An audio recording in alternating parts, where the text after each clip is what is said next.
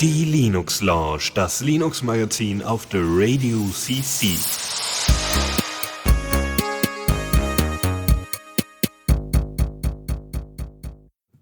Einen wunderschönen guten Abend hier an diesem Montag. Äh, Linux Lounge ist wieder da, so nach zwei Wochen. Und äh, wir haben heute eine ganze Latte an Themen. Auch wenn ich vielleicht mal meine Wortwahl diesbezüglich überdenken sollte. Heute ist leider niemand da, außer mir. Äh, das ist aber auch nicht schlimm. Es wird nur vielleicht ein bisschen anstrengend beim Zuhören und für mich ein bisschen anstrengend beim Senden. Aber das kennt ihr ja schon. Wenn ihr vielleicht auch mal Lust habt, bei der Linux Lounge dabei zu sein, sehr, sehr gerne.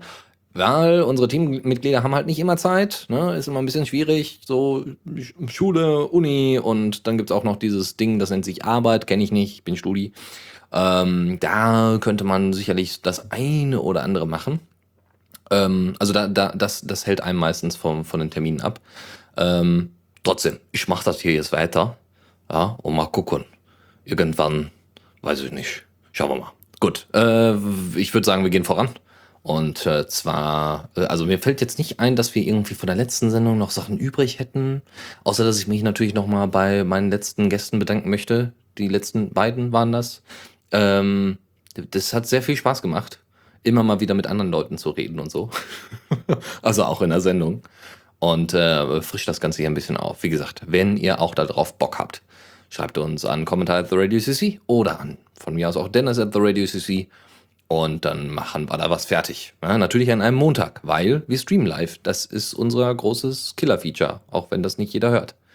So, ich wünsche einen schönen Abend und äh, dann beginnen wir doch mit der allerersten Rubrik. Neues aus dem Repo. Ja, und da, äh, wie äh, jedes Mal diese Überleitung stattfindet, und da haben wir diesmal eine Menge.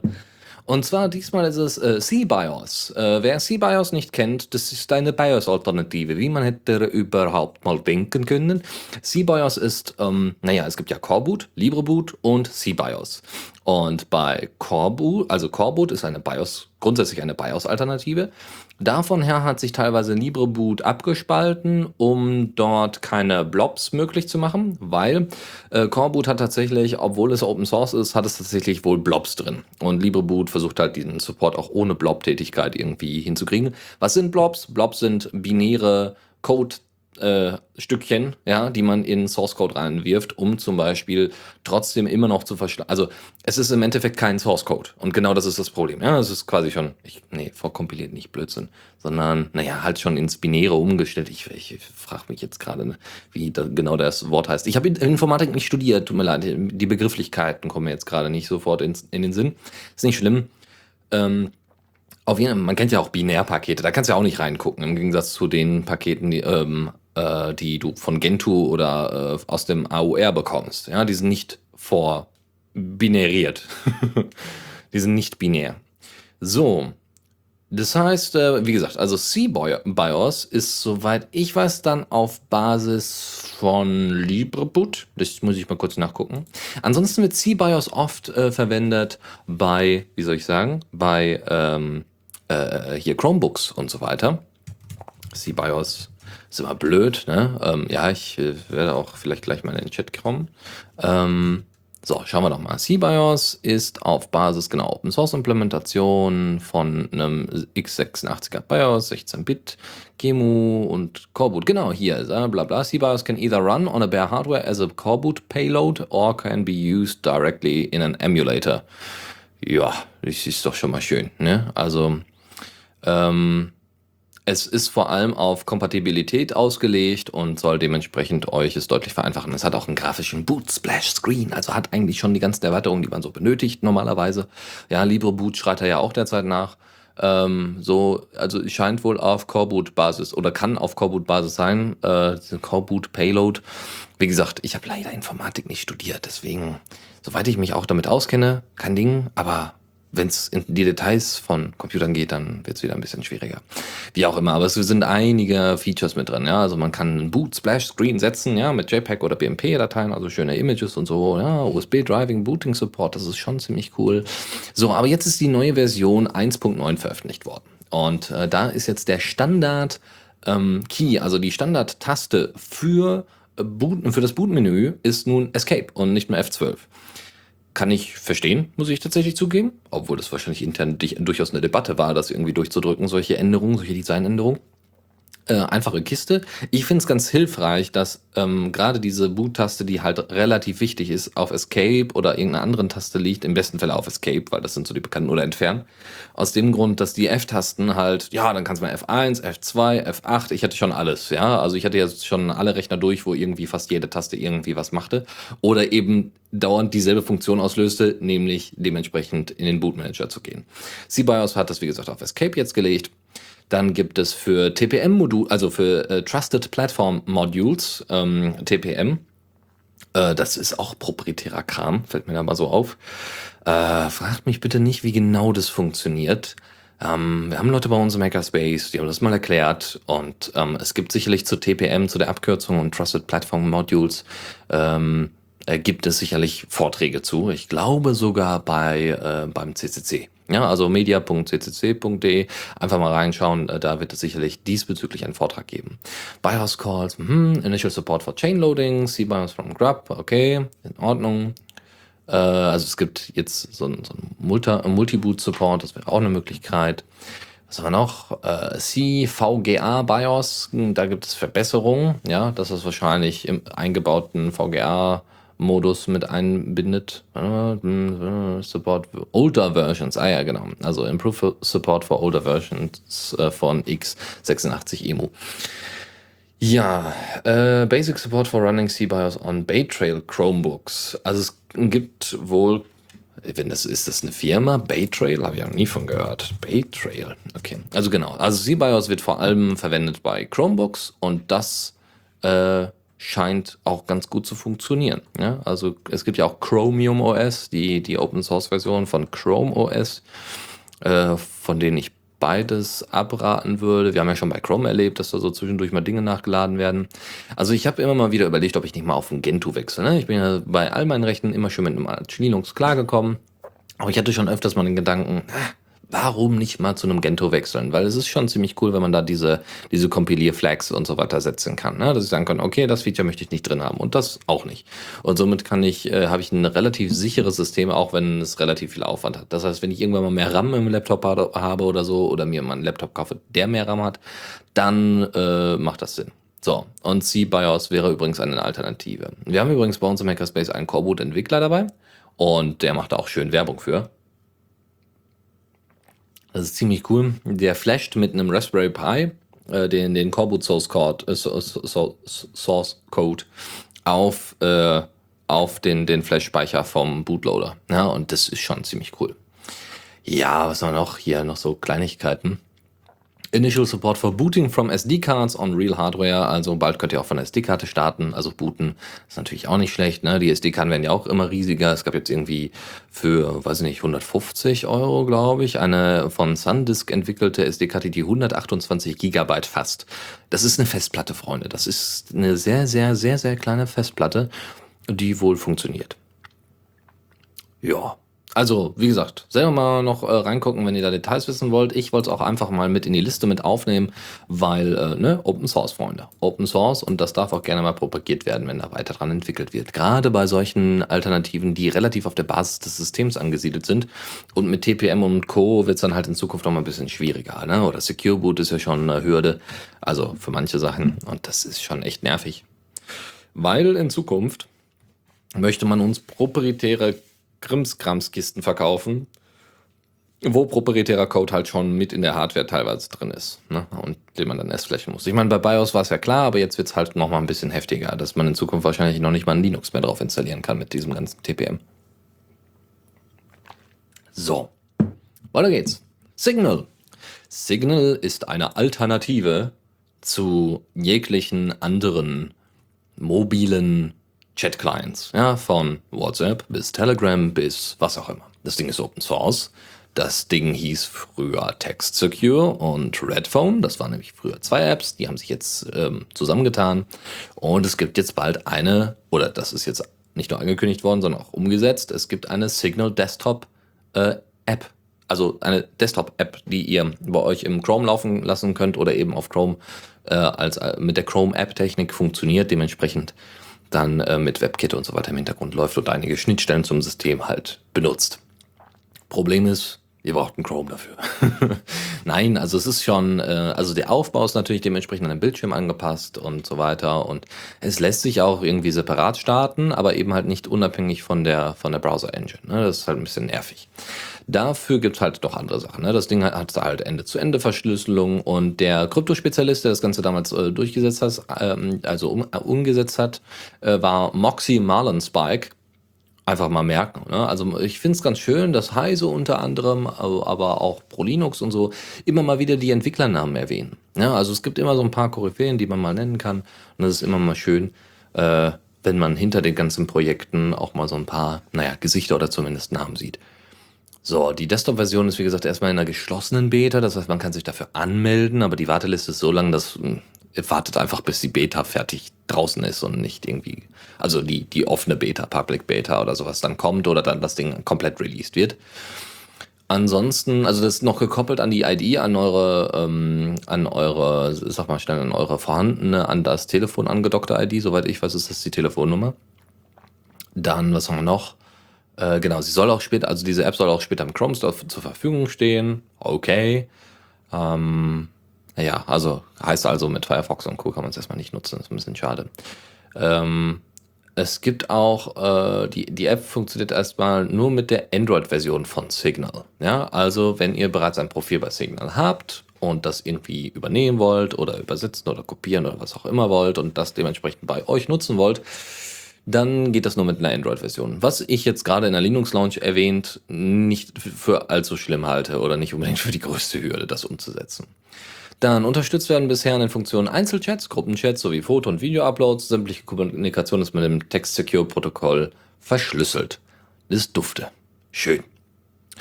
Ja, äh, mehr gibt's dazu nicht zu sagen, außer dass ich jetzt vorhin, gerade kurz vor der Sendung, tatsächlich einen Einladelink zum Signal bekommen habe. Problem ist, ich habe ein Selfish OS und ich möchte darauf eigentlich keine Android-Apps ausführen und ich brauche nicht noch eine App, die irgendwie Dinge tut. Ich habe Jabber, das funktioniert bisweilen, auch wenn immer noch OTR nicht auf Selfish OS drauf ist.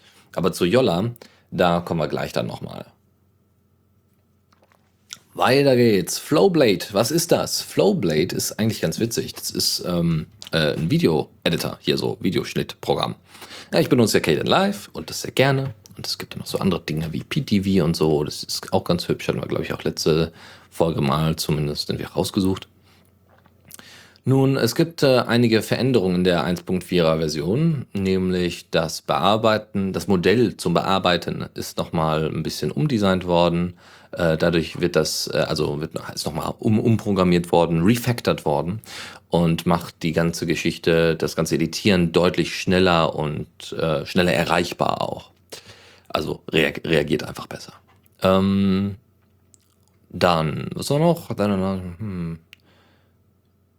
Genau, es gibt, äh, äh, es gibt jede Menge Features, äh, die jetzt drin sind, die vor allem irgendwie von User-Seite reingekommen sind.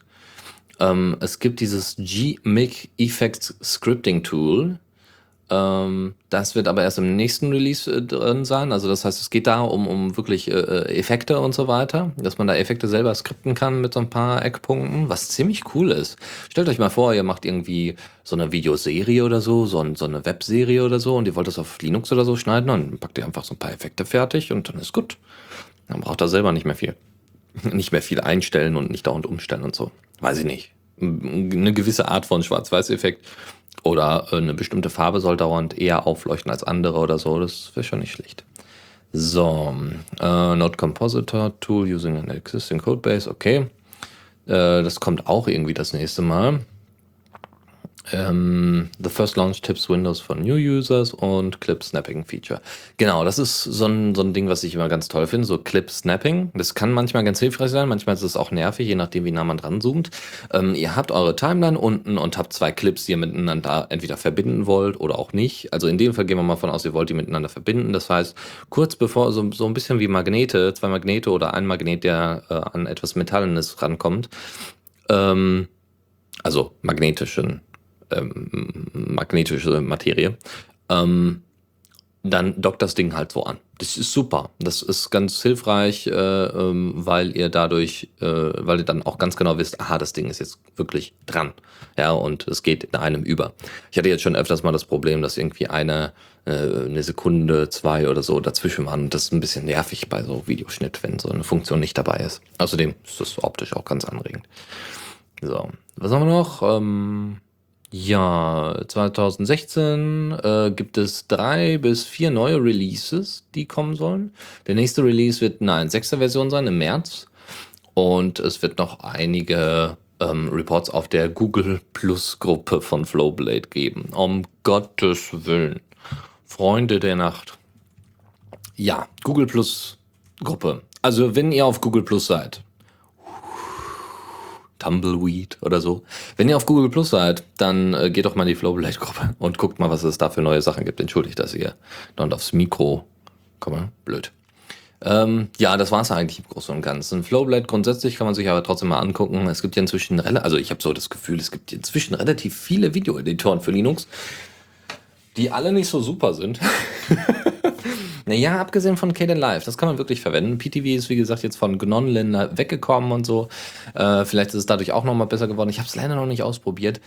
Äh, wenn ihr da mal was ausprobiert, wie gesagt, schickt uns gerne mal eine Mail, einen Kommentar oder sonst irgendwie und wir werden das dementsprechend hier einarbeiten wenn ihr Videoschnitt betreibt. Äh, dann Enlightenment. Äh, Enlightenment nicht 17, 13, 14 oder sonst irgendwas. Nein, Enlightenment 20 ist nun endlich da, also 0.20.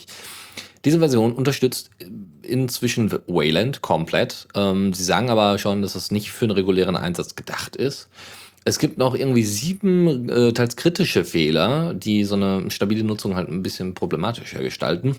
Dazu gehören unter anderem so Probleme beim Drag and Drop und diverse Animationen und beim Handling des Desktops, ne? also so anklicken und äh, so weiter. Also da gibt es immer noch so ein paar Totalausfälle oder so. Also ist alles noch nicht so hübsch, aber immerhin. Dazu gibt es noch ein paar Neuerungen. Also es gibt eine neue Screen Management Infrastruktur. Was genau das bedeuten soll, keine Ahnung. Wahrscheinlich geht es da unter anderem Screen Management. Naja, also wie Sachen angeordnet werden, wahrscheinlich Fenster auch angeordnet werden, wie man auf die Fenster zugreift, vielleicht ist das gemeint. Was, was soll ich mir denn unter Screen Management vorstellen? Das kann alles sein. Das ist so ein bisschen wie, ja, wie Sozialwissenschaften. so, äh, Audio, genau, das Audio-Gadget, Audio, Audio-Gadget wurde überarbeitet. Ähm, und äh, ähm, es gibt jetzt eine Mixer-Infrastruktur für den Desktop eben bezüglich dieser, dieses Audio-Gadgets, was ziemlich cool ist.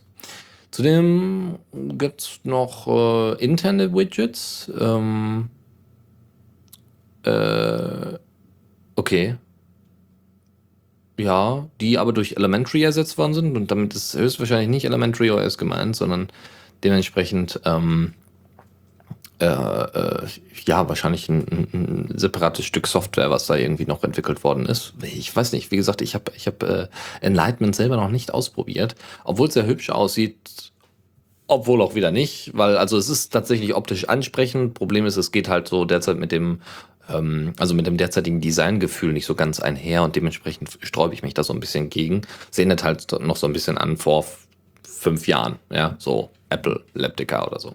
Es gibt übrigens jetzt auch eine bessere Unterstützung für FreeBSD, wer das nutzt und aus welchen Gründen auch immer dann die Linux Lounge hört. Und äh, ja, ansonsten gibt es noch eine umfassendere Anbindung des Geolocation-Moduls, was es ja so in anderer Form natürlich auch bei äh, GNOME gibt. Das wäre erstmal alles aus dem Repo und äh, dann wollen wir mal hier hinüberspringen. Newsflash. Ah, ich merke, ich habe hier meine GNOME Extensions nicht installiert. Das ist doof. Ja, dann äh, es mal weiter. Und zwar der Newsflash. Da geht es diesmal um ein Hack, also um ein, wie soll ich sagen, ein, ein, ein, ein Passwort-Cracking-Programm, äh, und zwar äh, Hashcat. Hashcat ist so ein bisschen wie John the Ripper, ja, also probiert relativ schnell mehrere Passwörter aus, in Anführungszeichen, so, so nennen wir es mal. Also es versucht Hashes zu knacken. Und das relativ schnell, am besten noch mit einer GPU, weil dann sind die Zugriffe schneller und und und, alles tut die, alles toll. Ja, äh, so, dieser Jens Stäube, sein Benutzername ist Atom, ist selber Fan von Open Source und hat halt dieses Hashcat in, äh, benutzt, äh, nicht benutzt, entwickelt und hat es jetzt vor kurzem halt unter eine MIT-License gestellt. Weil die Überlegung war, naja, was willst du machen? Willst du jetzt eine offene Schnittstelle einbauen für ein proprietäres Programm, was du vorher anderen äh, kriminellen, äh, kriminellen Organisationen wie dem BKA, dem Verfassungsschutz, nein, aber äh, Nee, aber ähm, er hat es wohl ähm, für so Forensik und, und äh, IT-Leute und so weiter, hat er das dann immer mal wieder verkauft. So, hey, cool, um Hashes zu knacken, um die Sicherheit zu erhöhen und so ein Kram. Und äh, ja, wie gesagt, jetzt hat er das Open Source gestellt, ist wie gesagt selber Fan von Open Source, hat er wohl positive Erfahrungen mitgemacht. Wahrscheinlich benutzt er ein Linux. Ja, positiver können Erfahrungen kaum sein. jetzt kann man, können die Anwender aber auch ihren eigenen GPU-Kernel implementieren in das Programm. Ähm, außerdem ist relativ wichtig für so ein Tool wie Hashcat, dass es Support für mehrere Algorithmen und unterschiedliche Passwort ja, Trends gibt. Also es gibt immer mal wieder so Trends, dass irgendwie Passwörter umstrukturiert werden. Ja, früher war es Blume 12, heute sind es vielleicht irgendwie Passphrases, also wirklich Sätze, Phrasen, ähm, die implementiert werden sollen, äh, die, die, die verwendet werden. Kann ich mir auch sehr gut vorstellen. Es wird auch immer darauf aufmerksam gemacht von Snowden und Co. Es gibt auch Erklärvideos zu, wie man ein ordentliches Passwort oder im besten Falle eine Passphrase einsetzt. Ja, er hatte gesagt, so, na, auf eine Schnittstelle macht nicht so viel Sinn, weil so Performance und so, das zieht die Performance runter, wenn man so eine Schnittstelle extra dafür implementiert. Also, hier. Hier MIT-License, fuck it. Ja, so, viel Spaß. Das ist ziemlich cool. Es gibt noch ein paar andere Zusatzinformationen diesbezüglich, die lassen wir jetzt mal außen vor. Ähm, kommen wir zu einer anderen Kleinigkeit und zwar hat, ähm, hat Canonical gesagt, ey, jetzt ist ja auch schon 2016 bald und bald gibt es ein Ubuntu-Release. Mehr kann ich nicht einatmen. Ähm, was machen wir da? Lass uns irgendwas rauswerfen. Irgendwas, was keiner mehr braucht. Ähm, ähm, Python. Ja, lass uns Python rauswerfen. So, Python 2.7. Und dann sagten alle so, yay! Nein, das wurde tatsächlich debattiert, ja. Also nicht, dass da einfach nur gesagt wurde, ey, ja, wir von Canonical, wir sind dafür, dass es rauskommt, sondern die haben tatsächlich mit der Community da interagiert und haben gefragt, ey, wie sieht's so aus? Es gab einen Ubuntu Online Summit vom äh, 4.11. und da kam dann raus, weißt du, so Python 2.7 ist schon alt. Ist ein gutes Stück Software nebenbei bemerkt, aber ist schon alt. Wer benutzt denn heute noch Python 2? Äh, ich, ich benutze noch Python 2. Und jetzt werfen die das einfach raus. Und die 16.04er Version ist eine LTS-Version, ne? Also, da ist nicht mal schnell irgendwie mit was äh, so, oh, wir sollten vielleicht doch Python 2.7 noch mal drin lassen. Weiß ich nicht, wie lange gibt es jetzt Python 3 schon? 3.2 zum Beispiel, das ist ja irgendwie stable gewesen. Das ist auch schon ein, zwei, drei Jahre, ja? Also, das ist schon ein bisschen länger, ja? Gibt schon ein bisschen länger. Gibt ja inzwischen schon 3.4 oder so, oder 3.6 sogar sondern natürlich nichts über die Qualität oder, oder über den, die genutzte Fläche aus. Was ich jetzt letztens für ein Problem hatte, ich habe einen Raspbian auf dem Pi gehabt, klar, wie es der Name schon sagt, und wollte da mit Python 3 und Earlib und so weiter ein kleines Skript basteln, was so regelmäßig so ein Ping über unsere Hackerspace-Boxen sendet. Hat es auch gemacht. Das Problem war also auf dem Raspbian halt nicht. Ja, so, lo so lokal funktionierte das wunderbar. Aber ähm, also auf dem Arch, ja, mit zwei, äh, mit mit drei, äh, zwei oder drei vier. Aber auf dem Raspbian nicht, weil in dem Module, was wir verwenden von iCalendar, um in den Kalender zu ziehen und dann dieses Ping zu senden und so weiter, äh, das war wohl nicht ordentlich auf Python 3 portiert. Da gab es wohl noch ein paar Fehler. Was natürlich doof ist, wenn man das nutzen möchte. So, das könnte nämlich genau das, das Problem Zug von zukünftigen Python-Modulen sein. Viele haben halt immer noch als Backup, ey, ich kann mal eben kurz hier Python 2.7 nochmal ausprobieren, ob das nicht darüber geht, weil länger getestet, weil die Software überhaupt nur auf 2.7 portiert ist und so weiter. Und wenn jetzt Ubuntu das rauswirft, kann das natürlich zu Problemen führen. Ja? Erstens müssen sich die Leute umgewöhnen. Gut, das sollten sie schon lange gehabt haben, aber äh, ähm, wie gesagt, es gibt halt diese Alternative nicht mehr dazu. Und Python ist halt wirklich super geeignet zum Scripting. Ja, du willst halt keine Bash-Scripts. Ja, dann machst du lieber irgendwie eine Python-Geschichte, dann wirft er dir irgendwie Syntax-Errors aus, macht nichts kaputt am System, außer man stellt es dementsprechend ein und so weiter und so fort. Alles tut die, aber das hilft halt nicht. Das ist halt nicht besonders zielführend, wenn man es jetzt schon rauswirft. Finde ich jetzt. Aber auf der anderen Seite ist es auch so, hey, go forward. Ja, wir brauchen diese alte, das alte Stück Software nicht mehr. Na gut, wie gesagt, kann ich mir halt. Deswegen ist, wird wahrscheinlich Debian es noch äh, trotzdem weiterhin drin behalten. Da gehe ich ganz stark von aus. Mal schauen. So, andere traurige Nachricht, jetzt mal abgesehen, dass Python 2.7 aus 16.04 rauswirft, äh, rausgeworfen wird. Jorba ist nicht mehr aktiv. Es gibt so ein paar Kernentwickler. Äh, ähm, also Jorba war wohl nie wirklich so eine, wie soll man sagen, Jorba war kein, kein, äh, keine Firma oder so, die damals Jiri und ich glaube Shotwell ähm, gebaut hatte, sondern die waren einfach so eine Art Hacker-Kollektiv. Ja, die haben sich halt zusammengesessen äh, und haben gesagt, so, wir wollen jetzt Open Source Software bauen, die auch noch hübsch aussieht und nutzbar ist. Das war eine ganz neue Erfahrung. Die GNOME-Entwickler haben aufgehorcht und haben gesagt, das gefällt uns ähm, und haben gleichzeitig alle ihre Features rausgeschmissen. Nein, also bei Jorba hat man jetzt inzwischen so, ähm, naja, gesagt, also im Moment, sie sind nicht mehr aktiv. So, ganz simpel und einfach. Das derzeitige Entwicklerteam ist nicht mehr aktiv. Das bedeutet, Jiri und Co. liegen halt platt. Woran hat man das gemerkt, dass sie nicht mehr aktiv sind? Ja, ganz einfach. Die haben nämlich, die haben nämlich die Jorba-Seite äh, auf GitHub und ähm, dort kann man Commit Messages natürlich versenden und dann steht da hier, Jorba is not, not active anymore oder so. Ja?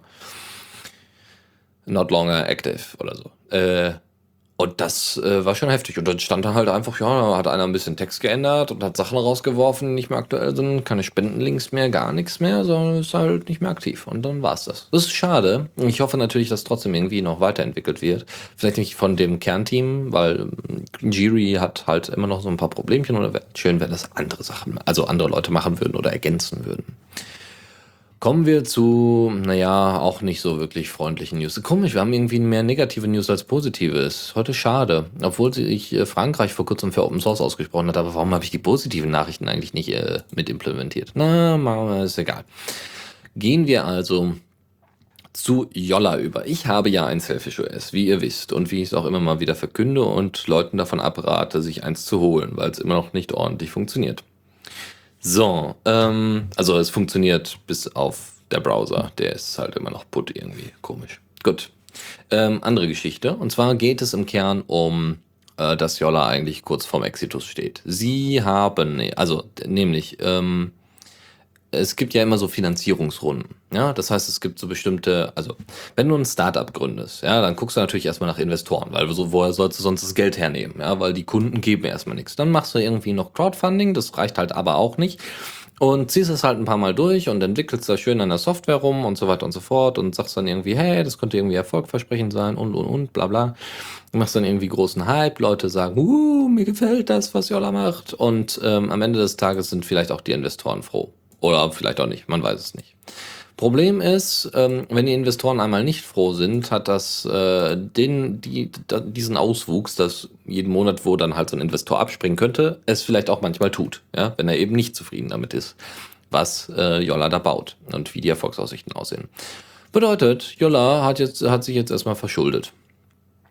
Und zwar, also es gab Prepayments, dann gab es Project Costs, also es hat, also diese, äh, die Materialkosten waren wohl vorher nicht mehr äh, wirklich äh, äh, einzukalkulieren, Software Development und so weiter. Und jetzt haben sie halt einen brachialen, und das, da sprechen wir hier von Millionen, also äh, 1,8 glaube ich, oder 1,7 Millionen, äh, die da, äh, die da in Cups geschossen worden sind und halt jetzt als Schulden bei den Jungs und Mädels liegen, was schon ziemlich heftig ist. Ähm, genau, also das war ganz witzig. Dieser Samio, äh, oder Sarnio, glaube ich, heißt der.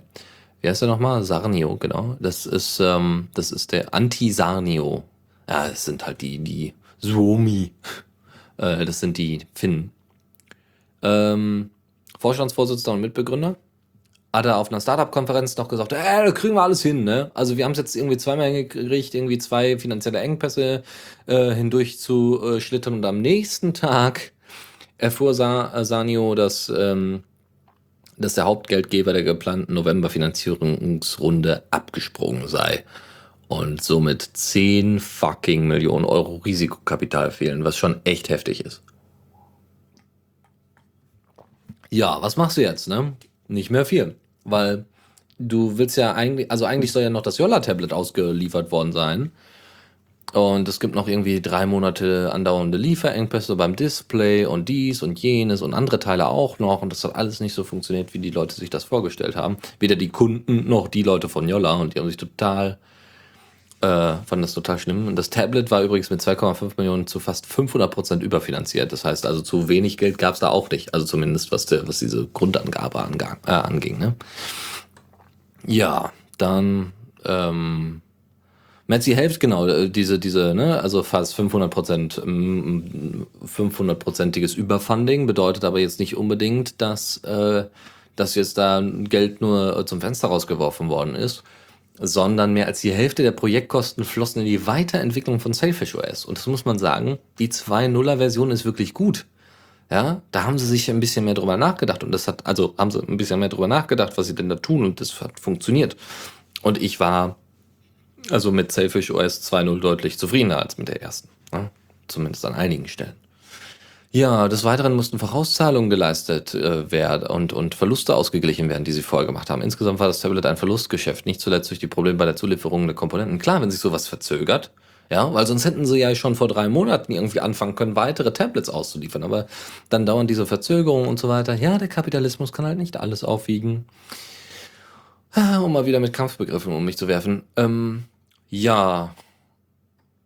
Okay, aber da er betont aber, dass das Tablet irgendwie auf einem neuen Level angekommen sei. Das lassen wir mal außen vor, ne? Also, die Kommentatoren zu diesem offenen Brief gehen teilweise mit Jolla scharf ins Gericht, wenn es um die Verwendung der Einnahmen aus der Schwarmfinanzierung geht. Die Vorwürfe reichen bis hin zum Betrug. Moniert wird hauptsächlich, dass über zwei Millionen Euro in die Entwicklung von Selfish OS geflossen seien. Ja, keine Ahnung, was sie da, wo, wo die das Geld weggehauen haben, ne? Aber pff, naja, hoffentlich wird es Open Sourced, obwohl sich da ja schon was gegründet hat. Also, soweit ich weiß, gibt es ja irgendwann dann Open Selfish OS oder so. Ich bin mal gespannt. Kommen wir zu erfreulicheren Dingen damit in Zukunft auch das äh, grundsätzliche Handling auf Servern einfacher wird und auch Anfänger ein bisschen besseren Einstieg in Linux-Serverwartung und so weiter bekommen, obwohl dann den meisten Ad Server-Admins wahrscheinlich das Blut in den Adern gefriert, sofort wegen, nein, keine Anfänger. Ja, aber ähm, irgendeiner muss ja mal anfangen. Ähm, vielleicht dann auch, um dann später für ein Studium oder sowas sich dann vorzubereiten oder währenddessen zu, die, die Praxis zu lernen. Cockpit ja, hat nichts mit Hähnen oder sonstigen ge möglichen Geschlechtsteilen zu tun, sondern Cockpit ist, äh, äh hat auch nichts mit Fliegerei zu tun, was vielleicht die erste Assoziation sein sollte. Cockpit ist eine Management Console, was so viel bedeutet wie, du kannst da mal drauf gucken über ein Webinterface und kannst mal gucken, was denn da so passiert. Das ist im Endeffekt auch teilweise zur Serveradministration oder zum Servermanagement verwendet. Äh, äh, wird es verwendet. Derzeit gibt es das Ding für Arch Linux und für RPM-Distributionen. Es gibt auch eine PPA für Ubuntu, äh, die aber stark auf Systemd ausgelegt ist. Und äh, jetzt soll aber Debian, also das ganze Ding zu Debian 8.2 portiert werden. Ähm, das ebenso wie für doch auf Systemd setzt, was glücklicherweise. So, das Schöne ist, es braucht halt, diese Portierung braucht halt gar nicht so lang. Ja? Also die braucht halt wahrscheinlich gar nicht so viel Hirnschmalz, wie jetzt hier vielleicht angekündigt werden könnte. Ja? Und das ist genau, ist, Cockpit ist halt mehr als reines Server-Monitoring. Also wer jetzt irgendwie sagt, hey, hier, das wird ja nur so ein anderes Munin sein. Nee, nee, man kann da auch sich schon so mit dem Server verbinden und es gibt so Journals und Storages und so, die man festlegen kann, Container. Also es geht schon deutlich mehr und ähm, ich finde es gut. Ich finde das richtig gut. Das macht richtig Spaß. Und äh, ich finde es das schön, dass damit halt vielen Leuten vielleicht der Einstieg in, in Serveradministration erleichtert wird. Das war ja immer das, was die meisten Leute gesagt haben, ja, ja, unter Windows gibt es XY, das sollte man sich mal angucken. Ja, gibt es ein Interface? Ja, und dann habe ich jemand mit den Augen gedreht, äh, rotiert, quasi gerollt, so, das war das Wort. Und das ist halt Interface sagt halt gar nichts über die Möglichkeiten aus. Aber wer das quasi als Einstieg nutzen möchte oder sich schon so gut damit auskennt, dass er sagt, okay, ich nutze halt Cockpit wirklich nur irgendwie für einen V-Server oder so oder vielleicht sogar für, für mehr, ähm, ja. Ich merke gerade, es ist so Fall of the Dungeons. Da kommen wir nämlich gleich zu. Also, das war's zu Cockpit und der äh, äh, nicht Formatierung, sondern der äh, um, um, Umformung der, äh, der Übertragung. Äh, Portierung, jetzt, da haben wir's. Der Portierung auf äh, Debian. Ich hoffe, das wird bald was. Zockerecke. Ja, da machst du nix und schon sind wir am Zocken. Habe ich die letzten paar Wochen übrigens selten getan. Deswegen kann ich euch da gar nicht so viel persönlich zu erzählen zu neuen Erfahrungen aus der Gaming-Szene. Dafür gehen wir zurück zu anderen Gaming-Websites, die das halt echt drauf haben. Wir haben es ja öfters mal erwähnt. GamingOnLinux.com ist ziemlich cool. Wer sich da halt stärker für interessiert, sollte da mal reinschauen, mindestens. Mindestens reinschauen. Ja, ja, so ein bisschen Kaffee am Abend macht Spaß. Kannst du noch nicht mehr schlafen von, obwohl der ist ohne Koffein. Lassen wir das. Kommen wir zu richtigen Themen. The Fall of the Dungeon Guardians. Da gibt es einen Trailer, ja, und das ist ein Dungeon Crawler, äh, soweit ich das richtig gesehen habe, in First-Person-Ansicht, genau. Und ihr zerhackstückelt da, ähm, ihr zerhackstückelt da Dinge, ja, und alles ist irgendwie ein bisschen magisch, genau, ihr könnt irgendwie wendisch verschieben sich, es hat alles so ein bisschen ähm, ja, ihr müsst durch so ihr müsst natürlich gegen irgendwelche Viecher kämpfen, ihr müsst äh, mit Schwertern rumhantieren. Äh, was ganz cool ist, es gibt dieses Grid-Based Movement, also wenn ihr euch fortbewegt, dann eben vorne, links, rechts. Äh, dann gibt es Four Character Party, die man machen kann, also mit vier Leuten gleichzeitig zocken. Vier Klassen gibt es, äh, zwölf äh, Spezialisierungen. Es gibt aktive Pausen und es gibt über 30 Stunden Gameplay was ziemlich cool ist. Und das kommt jetzt höchstwahrscheinlich, also das ist jetzt, soweit ich das richtig gesehen habe, auch für Linux draußen. Ja, First Person Dungeon Crawling. Dungeon Crawling. Wer da Bock drauf hat, bitte, bitte. Weiter geht's äh, mit Valhalla Hills, ähm, was ganz hübsch aussieht vom Logo her und äh, auch, auch so von der Grafik ist es ganz niedlich. Obwohl, also, naja, es ist mir ein bisschen, wie soll ich sagen? Also, es hat eine interessante, einen interessanten Grafikstil, nennen wir es so. Ihr selber organisiert mehr oder weniger so ein Dorf, ja, geht halt zu einer Schmiede hin und organisiert. Das ist, erinnert ein bisschen an Siedler, nur nochmal deutlich, ähm, deutlich stärker auf die Einzelpersonen ähm, äh, äh, deutlich äh, stärker auf die Einzel einzelnen Personen fokussiert. Ja, also jeder hat da irgendwie seinen eigenen Namen und es ist wirklich Dorf. Ja, also ihr organisiert, es ist, es ist Wikinger-Dorf-Simulation. Ja, so ist es. Ja, Sim City, nee, nicht Sim City, sondern Sim Village. Ja, so ungefähr. Und, und das muss man echt sagen, es sieht echt hübsch aus. Und ähm, man kann auch selber irgendwie auch Karten setzen und Gehwege verbessern und so und verkürzen und keine Ahnung das ist schon ganz süß, ja. So. Kann, kann dann selber Sachen bauen und also es ist wirklich so ein bisschen SimCity. Ne? Also ja. Ah, genau, also so finde ich genau dazwischen, zwischen SimCity und Sims. ich schicke Leute irgendwo hin, einer angelt. Und es sieht wirklich niedlich aus. So, lassen wir das. Weg von den Wikigern, jetzt wirklich zu harten, radikalen Umständen so ungefähr. Ich finde es ganz witzig. Es gibt The Tesla-Effekt. Nee, witzig ist es nicht. Naja, zumindest nicht für Linux-Gamer. Es gibt äh, The Tesla-Effekt.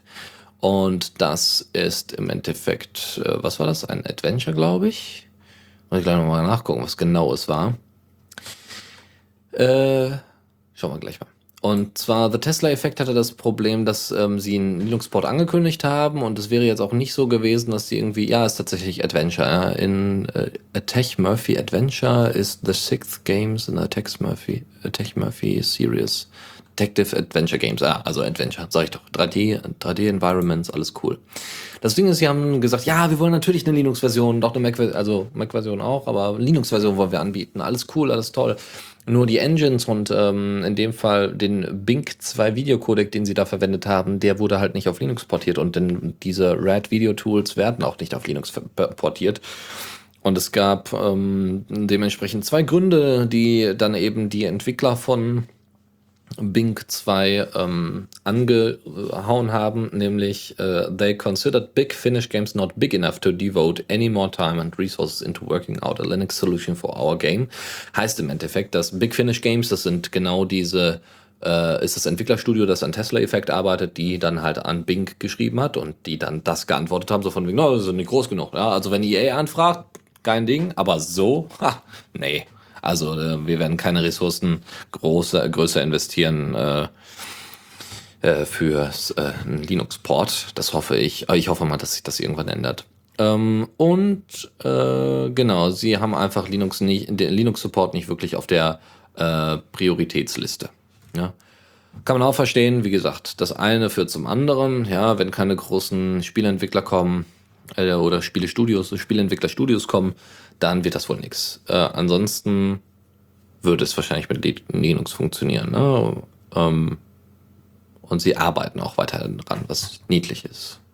Aber schön. Schön, dass da jemand mal ein Machtwort spricht und einfach mal zu zeigen, dass die Probleme nicht immer daran an Linux selber liegen, sondern einfach auch so an Marktsituationen. Äh, ja?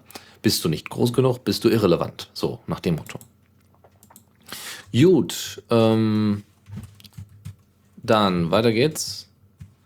Und zwar mit Bound by Flame, was ich mir mal angeguckt habe, aber irgendwie nicht so viel Gameplay bisher gefunden habe, obwohl es eine Menge gibt.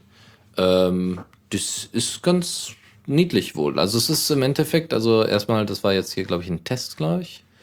Ja, nee, also es, ähm, die, äh, Bound by Flame ist jetzt äh, vor kurzem für Linux portiert worden und ist jetzt auch bei Steam verfüg also bei Steam verfügbar. Und ähm, genau, das Spiel ist irgendwie, du bist irgendwie äh, äh, Mercenary, was ist das, Krieger wahrscheinlich, ähm, der bei einem Flamm von einem Flammendämon besessen ist und dementsprechend gegen sieben Eis äh, äh, äh, Herren, äh, nicht Herren, weiß ich nicht, Ice Lords äh, kämpfen muss und gegen eine und gegen ihre Todesarmee oder Tode, Tod, Todarmee. so die plumpe und einfache Übersetzung. Ja, wird wieder kein Spiel für mich, ist auch nicht schlimm, dafür ist die Grafik wohl relativ gut und äh, ihr müsst halt wirklich wie in einem RPG, oh, Inventar und so und zack, anordnen und das scheint wohl ganz gut funktionieren, äh, zu funktionieren.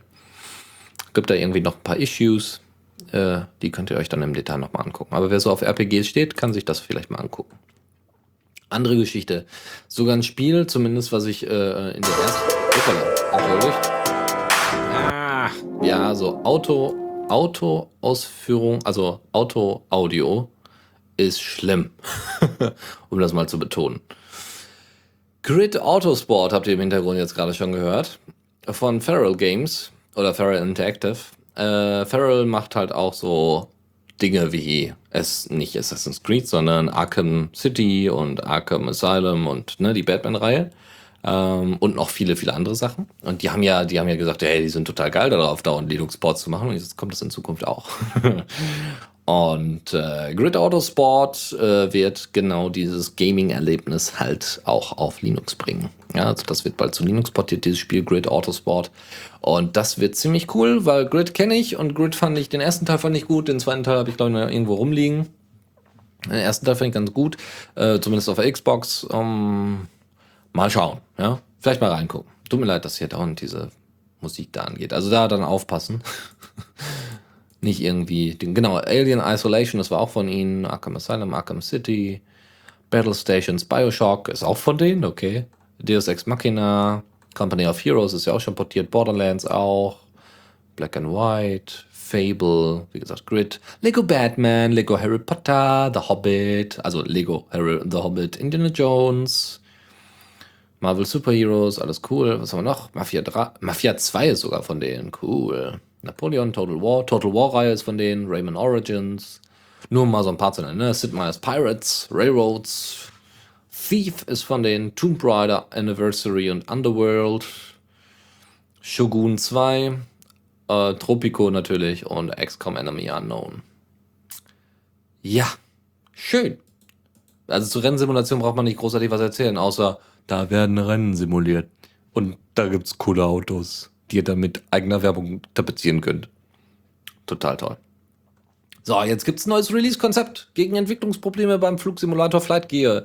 Ist ja Open Source, soweit ich das mitbekommen habe. Und ähm, Version 3.6 und vielleicht sogar 3.8 werden so nicht mehr erscheinen. Stattdessen soll Flight Gear fortan mit automatischem, aber trotzdem stabilen Veröffentlichungen zu beziehen sein. Ja, gut. Also seit dem 17. Februar 2015 gab es keine neue Version des Flugsimulators Flight Game mehr. Das ist natürlich doof. Und es gibt äh, immer noch ein Release-Candidate für Version 3.6 und so weiter. Sie wollen das, wie gesagt, jetzt umstellen.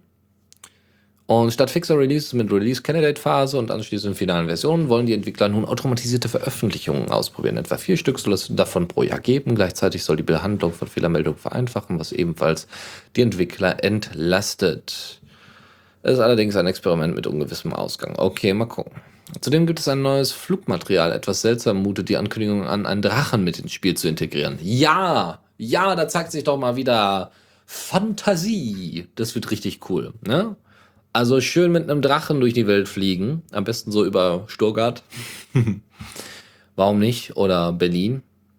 Drachenangriff auf Berlin. Das ist auch irgendwie so ein Titel für so einen Groschenroman. sehr hübsch. Sehr, sehr hübsch. Ja, mit neuen Texturen und verbesserter Rendering der Umgebung soll die Simulation zudem schöner werden. Das wurde auch mal Zeit, ja, weil es äh, nicht das Flight Spotten hässlich wäre, aber es darf auch gerne mal ein bisschen, es darf auch gerne etwas mehr sein, also grafisch zumindest. Wer sonst ja den Microsoft Flight Simulator nicht mehr so mag, der kann, kann ja darauf umsteigen. Andere Geschichte, Warsaw, Warsaw, Warschau, keine Ahnung, wie genau es ausgesprochen wird. 2.0 ist released worden mit besserer Grafik und das muss man sagen, sieht wirklich toll aus. Muss man, darf man so beachten. Sieht sehr, sehr gut aus. Animationen wurden verbessert und sie haben es natürlich auch nochmal im direkten Vergleich aufgestellt und so.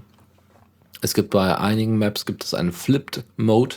Ja, das heißt, äh, äh, ihr habt einfach die Karte nochmal, nur halt andersrum, nochmal spiegelverkehrt quasi. Was ziemlich cool ist, wenn ihr eure Lieblingskarten spielen wollt, aber dann nochmal vielleicht ein bisschen anderes Feeling haben wollt, weil, ne, wenn man sich dran gewöhnt hat, immer links zu gucken, dann mal rechts zu gucken, ist, äh, ist eine Umgewöhnung. Ja, es gibt äh, two new HUDs, also HUDs, ähm, und äh, einmal für den, äh, für den, der spielt und derjenige, der sich das Ganze anguckt. Ja? Es gibt also Modern Flat Design, das ist nochmal ein bisschen überarbeitet worden. Also es sieht optisch auf jeden Fall besser aus. Ähm, ja, dann kann man hier so Pressing and Holding Left Shift in Team Deathmatch, Bomb, Blah, CTF und so weiter.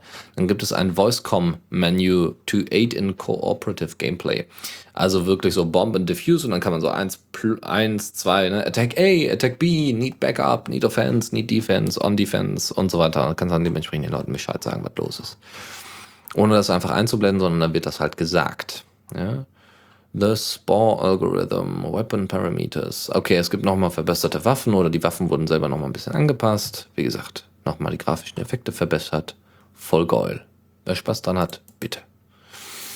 Das war's aus dem Zockereckchen eurer kleinen Übersicht über das, was so gamingmäßig äh, in, auf Linux los ist. Tipps und Tricks. Ja, und da haben wir diesmal gar nicht mal so viel. Und zwar haben wir da einige Slack-Alternativen. Äh, das sind einmal Rocket Chat, MetaMost, Let's Chat und IRC. Wir haben ja schon mal welche vorgestellt. MetaMost war, glaube ich, sogar dabei. Den Rest IRC ist jetzt nicht wirklich eine Alternative, aber ihr könnt ja mal reingucken. Fand ich ganz nett, weil Slack jetzt letztens auch mal wieder Thema bei uns im Hackerspace war und das kann man auch gerne mal sich angucken. MetaMost ist, glaube ich, entwickelt worden von den Leuten von. Ach, scheiße, ich weiß es nicht, leider nicht mehr. Tut mir leid. Eine andere Geschichte ist SpecD. SpecD ist, oder SPECT ist ähm, für GitHub-Issues sehr, sehr hilfreich. Und zwar Kanban für GitHub-Issues. Also so ein bisschen Trello für GitHub-Issues, was ziemlich cool ist. Es geht also darum, ihr könnt auf spectd.io gehen, ohne Minus, ohne Plus und so weiter. Spect, also mit D, D am Ende, SpecD und da gibt es dann eben so Anleitungen, also kann man sich das angucken, kann man auch selber aufsetzen, der Code ist auf GitHub und so. Dann verknüpft man seinen GitHub-Account damit oder sein, sein Repo damit und schon kann man seine Issues dementsprechend mit anderen Labels setzen, was ziemlich cool ist und was ziemlich hilfreich sein kann, wenn man gerne mit der Kanban-Methode arbeitet. Na, auch dieses Grafische von einer Richtung in die andere sehen. Ja, das ist sehr hübsch. Andere Geschichte ist Libre Online. Das ist, naja, nicht der offizielle Name natürlich, sondern es ist das so Arbeitstitel quasi. Ähm, Und äh, bei Libre Online handelt es sich um äh, LibreOffice quasi in der OwnCloud selber, äh, was auch ganz cool ist. Ähm, das heißt, ihr könnt in der OwnCloud selber editieren, was ziemlich schön ist. Weil wer will das denn nicht? Im Endeffekt ist es dann quasi die Google Docs Alternative. Problem ist nur noch, dass parallele, das parallele Edi äh, Editieren und das müsste man dann halt nochmal nachrüsten, in welcher Form auch immer. Das gibt wahrscheinlich wieder viel JavaScript-Bullshit. Aber äh, warum nicht? So, andere Geschichte. Und zwar Decentral Eyes für Firefox ist ein sehr, sehr cooles Tool, um von Content, Content Delivery Networks dementsprechend Sachen, schon mal Informationen und Daten und so weiter zu ziehen. Ja, also Bilder und Co.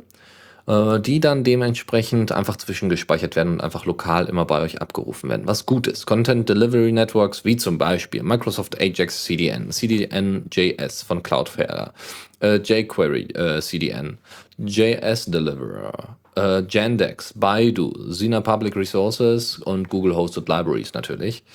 Ähm, es gibt noch ein paar andere Sachen, nämlich es geht halt auch um AngularJS, Backbone, Dojo, Ember.js. Das heißt, wenn jemand, Bootstrap würde wahrscheinlich auch da ganz gut reinpassen.